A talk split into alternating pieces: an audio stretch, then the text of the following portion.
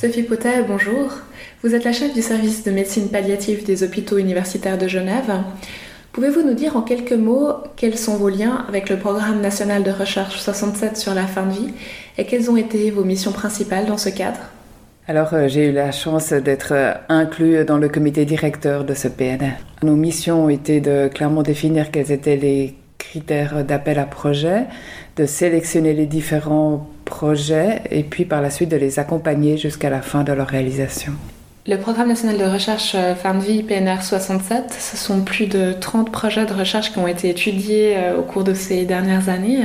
En quoi ce, PNR 67 est-il important euh, pour la pratique vis-à-vis de la dernière phase de la vie en Suisse? Alors c'est un domaine dont on parle encore assez peu, qui est encore souvent vécu comme un tabou ou comme un échec, malgré les différentes initiatives nationales ou régionales qui ont eu lieu jusqu'à maintenant. De plus, euh, la médecine palliative, ça reste une discipline jeune qui a une assise euh, académique encore assez fragile. Et puis du coup, ce PNR, je pense que ça a permis aux spécialistes euh, en médecine palliative de développer un certain nombre de projets sur ce thème, mais ça a aussi surtout permis à des chercheurs d'autres origines, d'autres professions de s'intéresser à ce thème. Alors le programme euh, national de recherche 67 a produit de nombreuses euh, connaissances, que ce soit dans le domaine des directives anticipées, des soins palliatifs ou encore de la prise en charge des proches en fin de vie. Euh, pour vous, est-ce qu'il y a eu des résultats qui étaient particulièrement surprenants? Je pense qu'il y a de nombreux résultats intéressants dans ce PNR. Euh, un point qui m'a particulièrement intéressé, c'est reste encore euh, tout l'aspect des décisions médicales en, fin de vie, le nombre de décès qui sont euh, liés à des décisions médicales. Ça montre bien que même si on dit que la mort est un phénomène de, de société, finalement, il y a quand même beaucoup de décès qui sont liés à une prise en charge médicale. Et l'autre point qui est important, c'est que ça nous, doit nous encourager aussi à plus anticiper ces décisions et à plus travailler avec les patients sur ce qu'ils souhaitent ou ce qu'ils souhaitent pas. Si un jour on peut plus euh, communiquer avec eux, en particulier euh, par rapport à leur fin de vie. Vous parlez euh, de mieux anticiper. On parle aussi beaucoup de projets anticipés mm. des soins. C'est un outil qui est encore pas tellement connu. Est-ce que vous pensez qu'il faudrait faire des actions pour mieux le faire connaître auprès de la population et en, quoi cet outil mm. est important? Alors je pense qu'il y a beaucoup d'éléments dans ce projet de soins anticipés ou projet anticipé de soins qui sont déjà effectués par différentes institutions ou différents professionnels, mais que c'est quelque chose qui n'est pas encore euh, assez valorisé en tant que tel. Nous devons aussi plus inclure les patients et les proches dans ces projets afin d'être sûrs de vraiment répondre à leurs besoins. Et le dernier défi important qui nous reste, c'est d'arriver à partager ce projet de soins entre les différents professionnels et les différentes institutions et bien sûr aussi le patient, car à l'heure actuelle, nous sommes encore très euh, institutionnels dépendants. Mais quelle est la différence entre des directives anticipées et un projet anticipé des hmm. soins? Alors les directives anticipées sont vraiment un document daté et signé par le patient qu'on utilisera le jour où il est plus capable de communiquer ou plus capable de discernement. Alors que le projet de soins anticipés est vraiment plutôt un processus qui tient compte des besoins et des attentes des patients et des proches et qui permet finalement aux professionnels de construire un peu l'avenir du patient, d'essayer de préparer, d'anticiper les différentes complications euh, ou les différentes évolutions de la maladie qui pourraient survenir. Mais concrètement, qu'est-ce qui sera inclus comme élément dans ce projet euh, anticipé des soins? Alors, euh, il y a beaucoup d'éléments qui peuvent être inclus. Il y a finalement ce qu'on a les instructions en cas d'urgence, hein, c'est-à-dire le fait de la réanimation par exemple, mais aussi du transfert dans un autre, dans un autre lieu de soins. Il peut y avoir justement la définition du lieu de soins préféré, éventuellement aussi du lieu de décès préféré. Et puis euh, l'attitude en cas de complications, qui peuvent être des complications euh, relativement simples, comme un symptôme qui s'aggrave, la douleur par exemple qui devient extrêmement euh, forte, mais ça peut être aussi d'autres complications comme un patient qui tout d'un coup saigne ou tout d'un coup a de la peine à respirer, qu'on sache finalement qui il faut appeler, qu'on soit sûr que les médicaments qui sont nécessaires soient à disposition à domicile par exemple. Et avec qui en fait doit être fait ce projet anticipé des soins? Est-ce que c'est le médecin généraliste qui doit discuter avec le patient en amont? Comment ça se passe? Alors je pense que le médecin généraliste il a un rôle de coordination euh, important et que mais le projet en tant que tel peut tout à fait être euh, aussi euh, coordonné par l'infirmière référente par exemple du patient qui le connaît bien et qui a quelquefois aussi un bon contact avec les proches. Y a-t-il d'autres aspects du PNR 67 qui vous ont semblé intéressants? Un autre projet aussi intéressant, c'est tout l'aspect euh, des différences euh, régionales sur les coûts de la dernière année de vie pour lequel nous n'avons pas encore euh, toutes les explications finalement pour expliquer ces différences.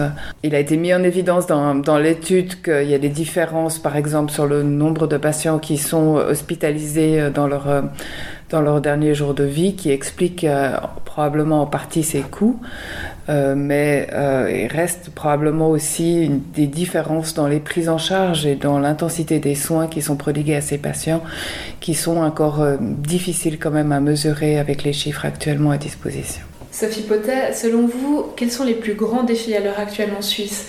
Autrement dit, où a-t-on besoin de davantage d'intervention pour moi, c'est toujours important de travailler dans deux niveaux. Au niveau des soins palliatifs, ce qu'on appelle spécialisés, donc des unités de lit et puis des consultations spécialisées de soins palliatifs, où je pense qu'on doit encore arriver à les développer et à s'assurer que tous les patients qui en ont besoin peuvent en bénéficier, mais on doit encore aussi pouvoir travailler sur le financement, en particulier sur le financement des équipes consultantes intra-hospitalières et ambulatoires. Et puis le deuxième niveau qui est euh, probablement encore plus important, c'est de pouvoir développer les soins palliatifs plus généraux euh, dans la communauté, mais aussi dans les hôpitaux de soins généraux et dans les institutions.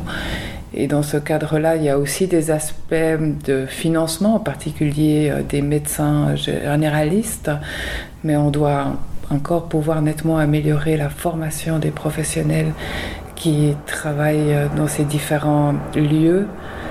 Euh, un des objectifs est de pouvoir dépister plus tôt et de pouvoir inclure les patients plus précocement finalement dans cette approche palliative. En quoi est-ce important justement de développer des soins palliatifs généraux?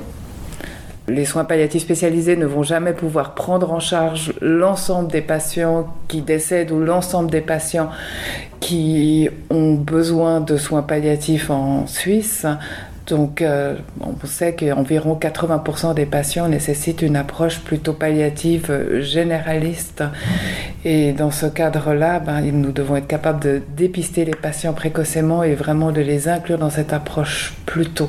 On parle beaucoup de vieillissement de la population mm. en Suisse, euh, d'accumulation de maladies chroniques. Est-ce que justement les soins palliatifs généraux pourraient apporter une réponse par rapport à ça?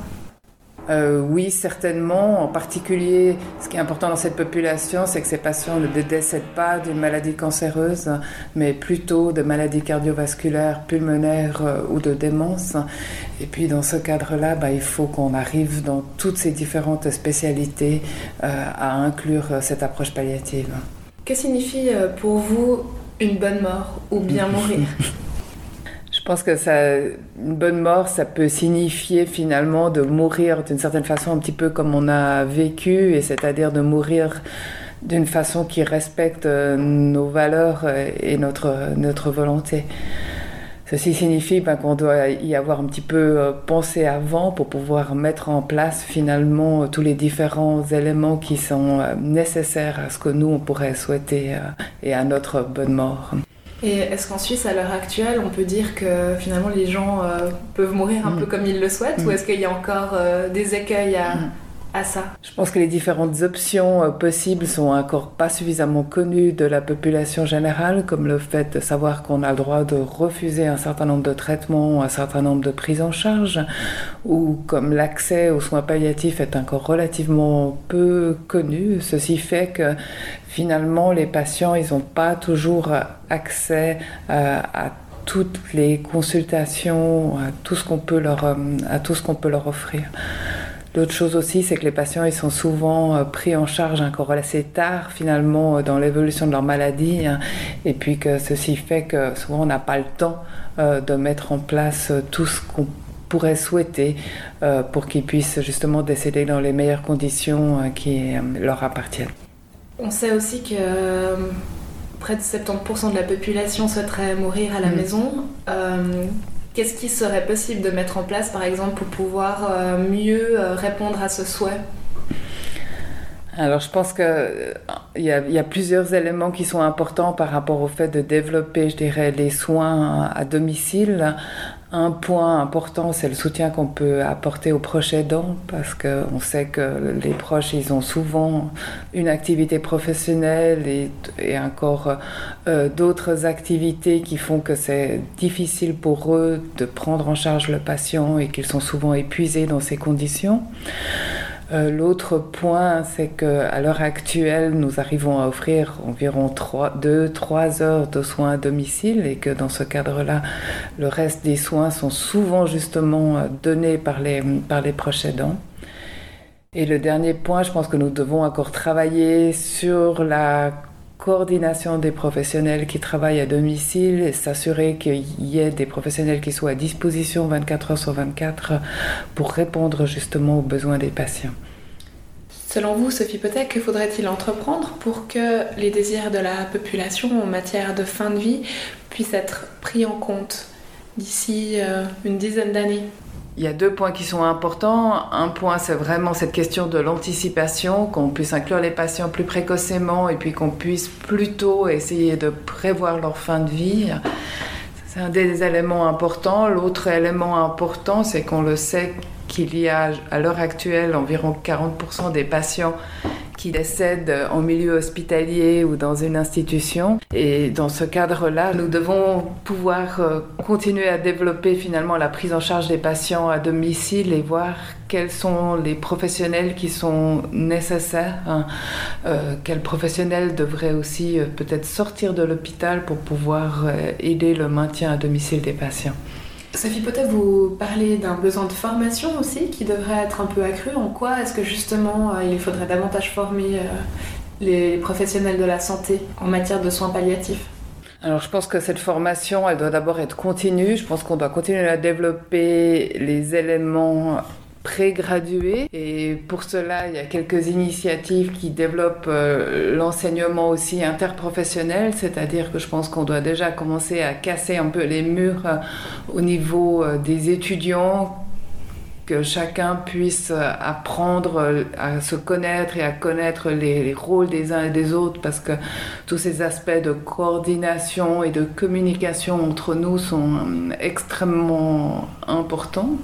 Après, il y a bien sûr euh, d'autres éléments qu'on doit aussi pouvoir euh, poursuivre au niveau euh, post-gradué, qui sont vraiment des éléments métiers finalement, de comment est-ce qu'on dépiste les patients, comment est-ce qu'on prend en charge leurs symptômes, quels sont les traitements. Enfin, je pense qu'il y a des choses tout à fait métiers qui sont, qui sont également importantes. Hein. Et puis, ben, je pense aussi tous ces aspects de directives anticipées, de projets de soins sont encore des éléments dans lesquels certains professionnels ne se sentent pas à l'aise. Pourquoi justement ces professionnels ne sont pas euh, à l'aise? Mm.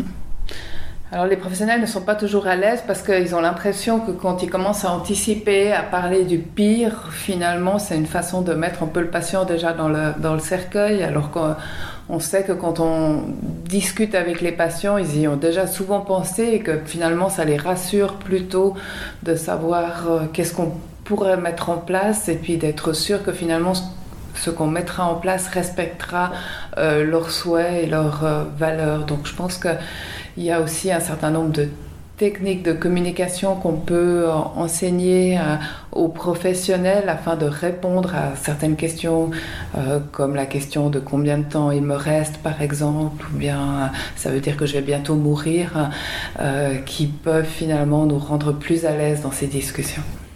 Vous parliez aussi d'un besoin accru de coordination. À l'heure actuelle, en Suisse, il y a justement des problèmes au niveau de la coordination entre les personnels de santé. Alors, je pense que la, coordination euh, n'est pas toujours facile dans une institution parce que nous sommes souvent relativement nombreux et qu'il y a un, un, important roulement des professionnels. Mais c'est vrai qu'en ambulatoire et à domicile, c'est encore beaucoup plus complexe parce qu'en fait, les professionnels ne se retrouvent souvent pas dans un lieu au même moment, ce qui fait que finalement nous devons développer des outils de communication euh, entre nous et avoir des objectifs de soins qui sont extrêmement clairs et bien identifiés afin qu'on prenne tous euh, le patient en charge, pas de la même façon, mais disons avec les mêmes objectifs. Et comment cette euh, coordination pourrait être concrètement améliorée? Est-ce qu'il y a des outils qui pourraient permettre mm. d'améliorer cette coordination?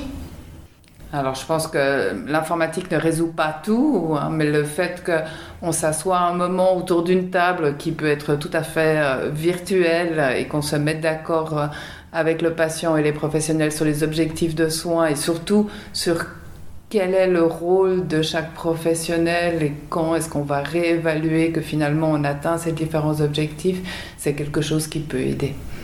Pour terminer, Sophie Potet, une dernière question un peu plus délicate. Vous avez peut-être réfléchi à votre propre mort. Comment aimeriez-vous mourir?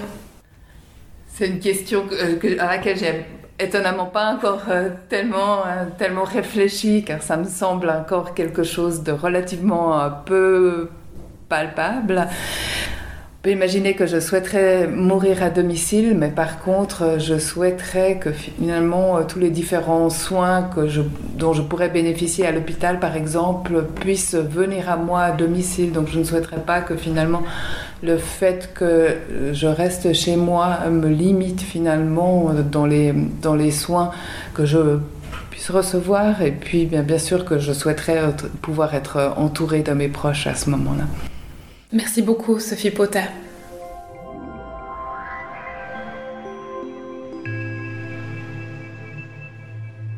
Cet entretien a eu lieu dans le cadre du programme national de recherche PNR 67 fin de vie du Fonds national suisse. Sophie Potet, membre du comité de direction du PNR 67, est interviewée par Sylvie Lejean. L'interview a été enregistrée en décembre 2018.